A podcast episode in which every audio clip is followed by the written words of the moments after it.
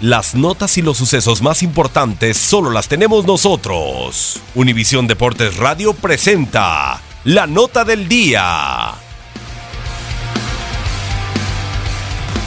En la primera edición del combate Canelo Golovkin, 17.318 personas pagaron su boleto para ser fieles testigos de las acciones en la T-Mobile Arena de Las Vegas, Nevada. Dicha taquilla arrojó una ganancia de 27 millones 59 mil dólares siendo hasta el momento la tercera mejor recaudación de una pelea de boxeo en el dorado recinto.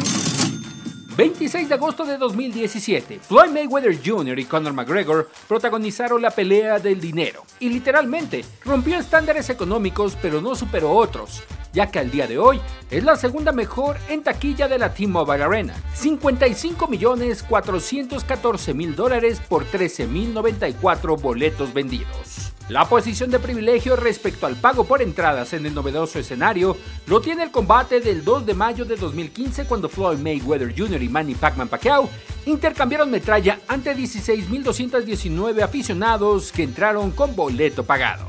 El saldo, 72 millones 198 mil dólares. Para la segunda edición de Canelo Golovkin, el costo de las entradas fue de 5.000, 2.500, 2.000, 1.500, 800, 700 y 500 dólares.